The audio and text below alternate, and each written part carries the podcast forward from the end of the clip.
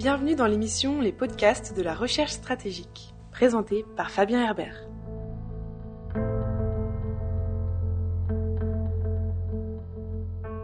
Bienvenue pour ce deuxième épisode des podcasts de la recherche stratégique, un nouveau format audio créé par la FRS, la Fondation pour la recherche stratégique.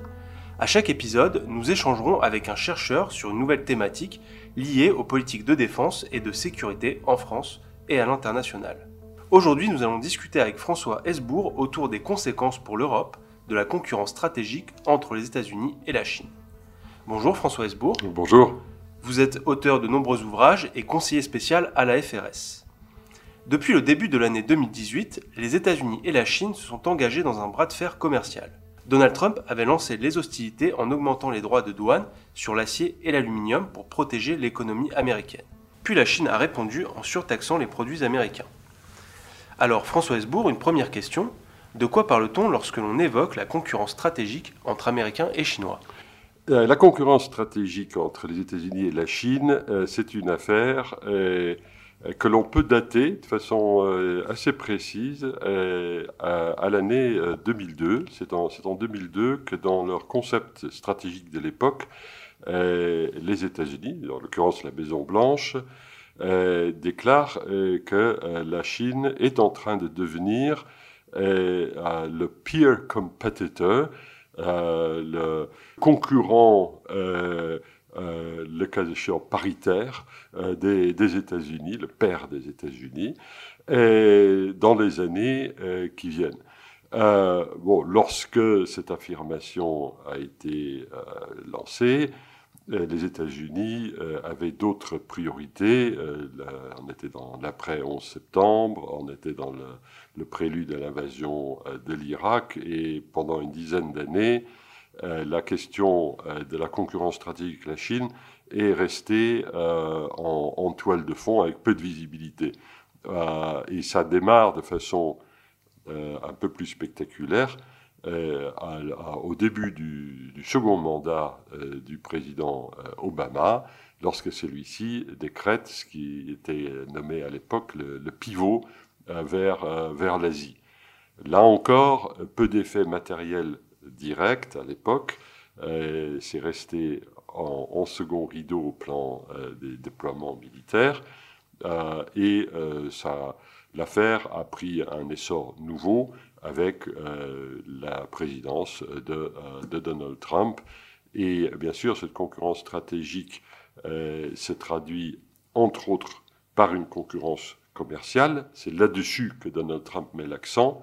Mais aux États-Unis, il y a aujourd'hui un nouveau consensus euh, transpartisan qui est en train de s'établir euh, sur euh, l'opposition, l'antagonisme inévitable entre la Chine et les États-Unis. on est dans la longue durée, au-delà de, de M. Trump, dans euh, dans une nouvelle phase de la politique euh, étrangère et de sécurité des États-Unis qui est dorénavant fixée sur la Chine. Et cet antagonisme, il est lié à quoi? Il est lié au fait que c'est que sont les deux premières puissances mondiales, au fait que ce sont deux modèles différents au niveau de la démocratie alors, euh, en l'occurrence, c'est vraiment les deux. ah, ben D'abord, bien sûr, pendant tout l'ensemble des années 90 du siècle dernier, les États-Unis n'avaient plus de concurrents stratégiques. Et le simple fait qu'un pays, qu'une nouvelle puissance euh, émerge, et à l'époque on parlait de la Chine comme des puissances émergentes, le simple fait qu'il y ait une puissance qui émerge est, naturellement vu euh, comme un, défi euh, par les États-Unis, pas forcément par une menace, mais certainement par un, défi. Et ensuite, bien sûr, la Chine, c'est l'antimodèle. Euh, et là encore, pendant les premières années, premières décennies euh, du, de l'actuel du 21e siècle, euh, la Chine avait dans l'ensemble une politique étrangère et de sécurité qui restait prudente, même si son modèle de société n'était pas du goût des, des États-Unis.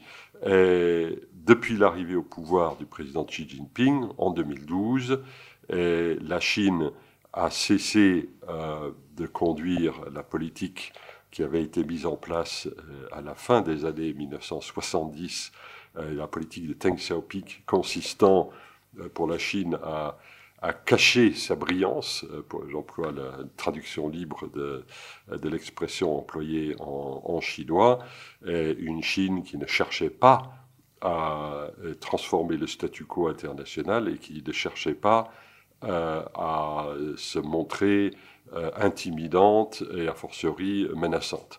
À partir de 2012, on entre dans un tout autre épisode où la Chine non seulement est devenue l'autre superpuissance, c'est dorénavant une superpuissance, que, quels que soient les indicateurs euh, militaires, euh, euh, politiques, économiques, stratégiques, économiques bien sûr, la Chine est une superpuissance, mais c'est une superpuissance qui a désormais des propositions de transformation du système international qui ont été mises sur la table, avec dès 2014 la, proposition de créer une nouvelle route de la soie, euh, comme on l'appelle aujourd'hui, euh, et surtout en 2017, avec le 19e congrès du Parti communiste chinois, la Chine propose, se propose dorénavant en modèle pour le reste du monde. Donc on est bien dans une concurrence euh, idéologique et une concurrence qui s'est affermie du côté chinois avec euh, la montée en puissance de la répression euh, intérieure, euh, quels qu'en soient les objectifs, notamment les minorités nationales, ou à travers la, mise en place d'un État sécuritaire. certains parlent de, la première cyberdictature. On est donc à la fois dans une concurrence stratégique à l'ancienne, j'allais dire, de type bismarckien. Une, grande puissance face à une autre grande puissance, ben forcément, euh, l'ajustement est, compliqué et difficile, même quand les gens y mettent de la bonne volonté.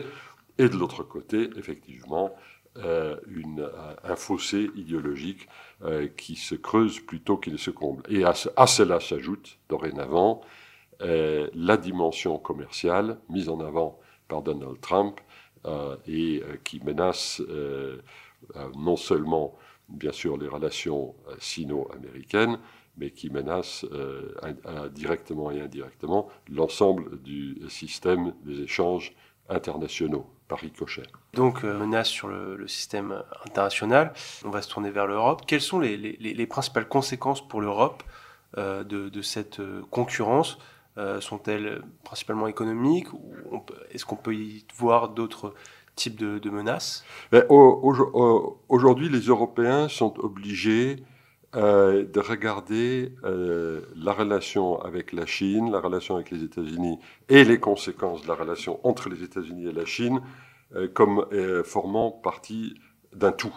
On n'est plus, on n'est plus. Il y a la politique commerciale d'un côté, il y a la politique stratégique de l'autre, et euh, quelque part ailleurs, il y a les, droits de l'homme. Euh, euh, nous sommes dorénavant face, tant du côté américain et aussi du côté chinois, face à des protagonistes qui nous obligent peu ou prou à, à, prendre parti pour l'un ou pour l'autre. Et en termes commerciaux, il y a un ricochet qui, pour l'instant, est faible en ce qui concerne l'Europe. Euh, les, droits de douane américains imposés à la Chine euh, n'affectent pas directement euh, l'économie européenne, mais bien entendu, une Chine qui serait économiquement affaiblie par ces mesures commerciales américaines serait une Chine qui aurait une moindre propension à importer des productions européennes. Or, l'Allemagne est un grand exportateur euh, vers, la, vers la Chine. Donc, pour l'instant, c'est, on est davantage au niveau du risque que de la réalité. Le ralentissement des exportations allemandes en ce moment est dû davantage à un ralentissement de l'économie chinoise euh, qui a été provoqué par d'autres facteurs que les, euh, les mesures de Trump, qui pour la plupart d'entre elles euh, sont relativement récentes. Mais au fil des mois, cet impact va probablement s'accroître. Deuxième conséquence, et les États-Unis mettent les, les, Européens en demeure de changer certains de leurs choix d'acquisition de matériel chinois, notamment à travers la mise en place de la, de la 5G, hein, l'Internet de cinquième génération, euh, où la plateforme, euh, euh, la société chinoise Huawei est considérée par les Américains comme étant une sorte de bras de l'État profond chinois. Et les Américains ont fait savoir de façon très, très forte que les liens entre les États-Unis et l'Europe en matière de partage du renseignement, notamment, euh, serait euh, compromis si certains États européens persistaient à vouloir acheter, euh, à passer par des commandes à, à Huawei. face à cela, pour l'instant, les Européens ont réagi dans un certain désordre. Et les Américains posent d'ailleurs un vrai problème. C'est pas, on n'est pas dans une situation classique de, pression destiné à profiter euh, à l'industrie américaine.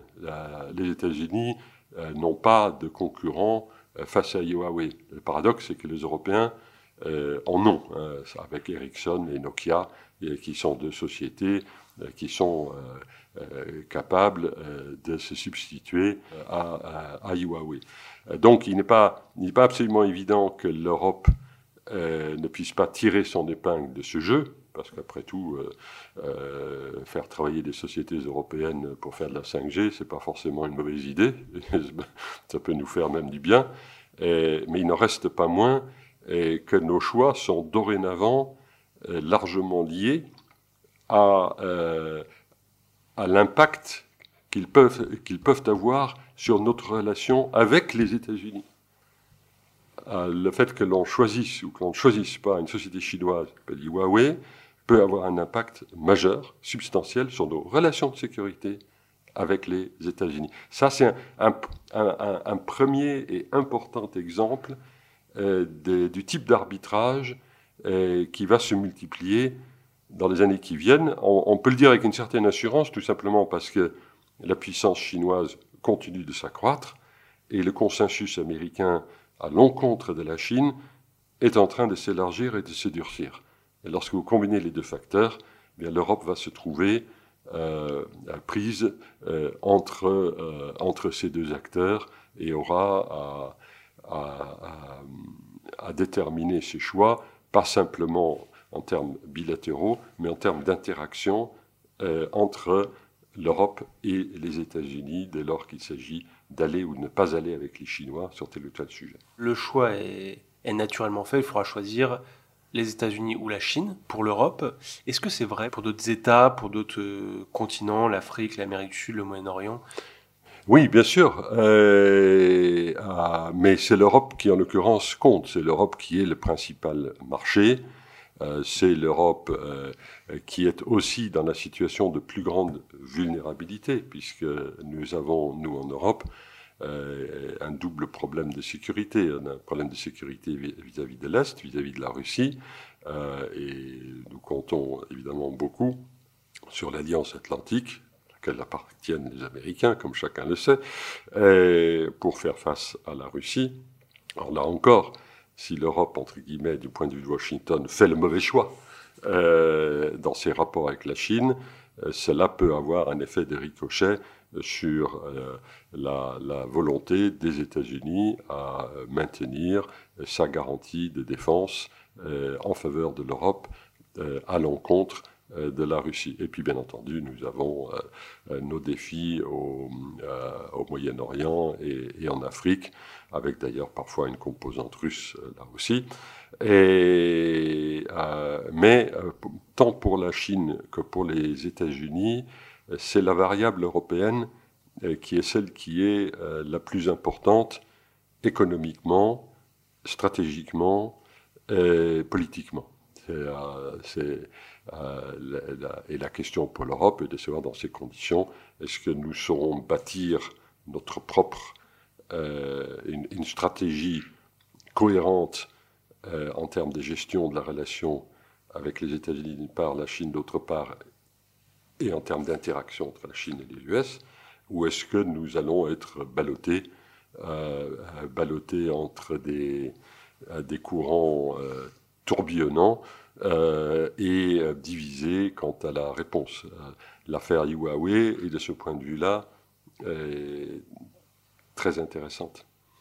Est-ce qu'on pourrait trouver des vainqueurs de cette concurrence entre Chine et États-Unis? Je crains que non.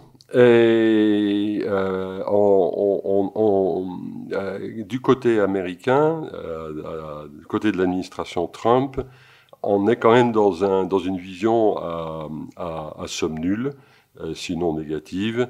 Et, la guerre commerciale euh, est perçue et conduite euh, comme s'il il ne pouvait pas, comme ne pouvait pas y avoir d'autre issue qu'un gagnant aux dépens d'un perdant.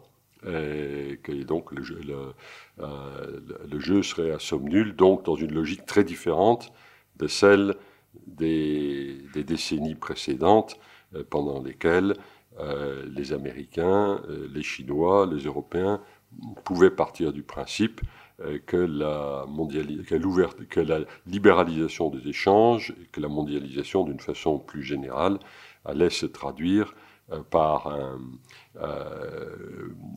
par une croissance et une prospérité accrue certes inégale, mais dont tout le monde profiterait.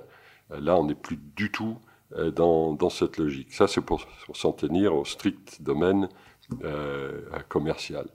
dans, le domaine, dans le domaine stratégique, c'est un petit peu la même chose. Ni les Chinois, ni les Américains ne partent du principe aujourd'hui qu'il peut y avoir une entente et une coopération sur la gestion de l'espace euh, indo-pacifique. On est dans une concurrence euh, dorénavant, euh, dorénavant frontale avec un jeu à somme nulle.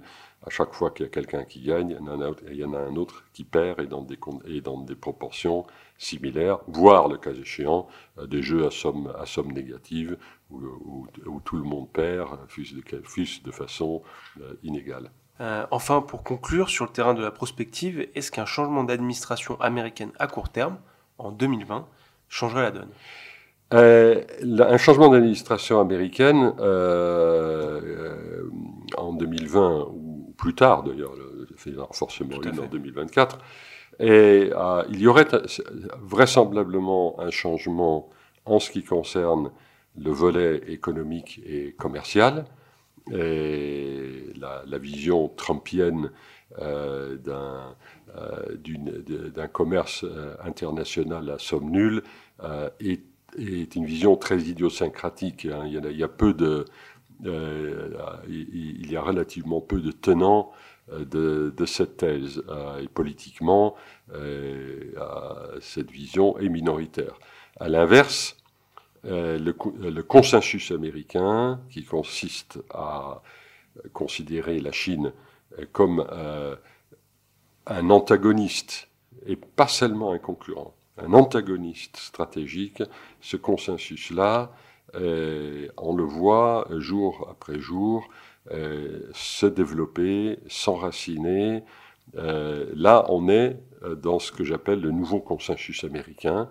C'est pas encore la guerre froide avec l'URSS de, de, Staline à la fin des années 40, mais ça en prend en fait le, chemin. Et, euh, et, à la limite, on euh, l'évolution du côté américain pourrait être un durcissement parce que Trump lui-même, d'abord, met euh, l'accent principal sur les affaires commerciales. Et, deuxièmement, Trump n'a pas euh, une appétence euh, particulière pour les luttes idéologiques, pour les, grandes confrontations d'idées. C'est pas c'est, pas du tout son, son affaire et il a des mots plus aimables pour Xi Jinping que pour Angela Merkel hein, dans ses dans ses Twitter. D'ailleurs, dans, un de ses, dans un de ses tweets, il, avait même dit, je crois que c'était au début de l'année 2018, il avait dit que, l'Allemagne était pire que la Chine, mais que euh, l'Allemagne était plus faible que la Chine. Euh, donc cette vision euh, du monde et, du système mondial que peut avoir Trump est quelque chose qui lui est très personnel et un petit groupe de conseillers qui sont d'ailleurs ceux qui n'ont pas changé. on parle beaucoup des, conseillers de Trump qui, tournent très vite. les gens qui, gèrent les affaires commerciales sont en fait restés, euh, euh, pour la plupart, euh, en, place. C'est entre guillemets une coterie. avec la disparition de la coterie, il y aurait là un changement de politique. Par contre, on est parti pour des relations conflictuelles dans la longue durée entre les États-Unis et, la, et la Chine. ça, ça dépasse l'attitude, le positionnement et les postures de, de M. Trump.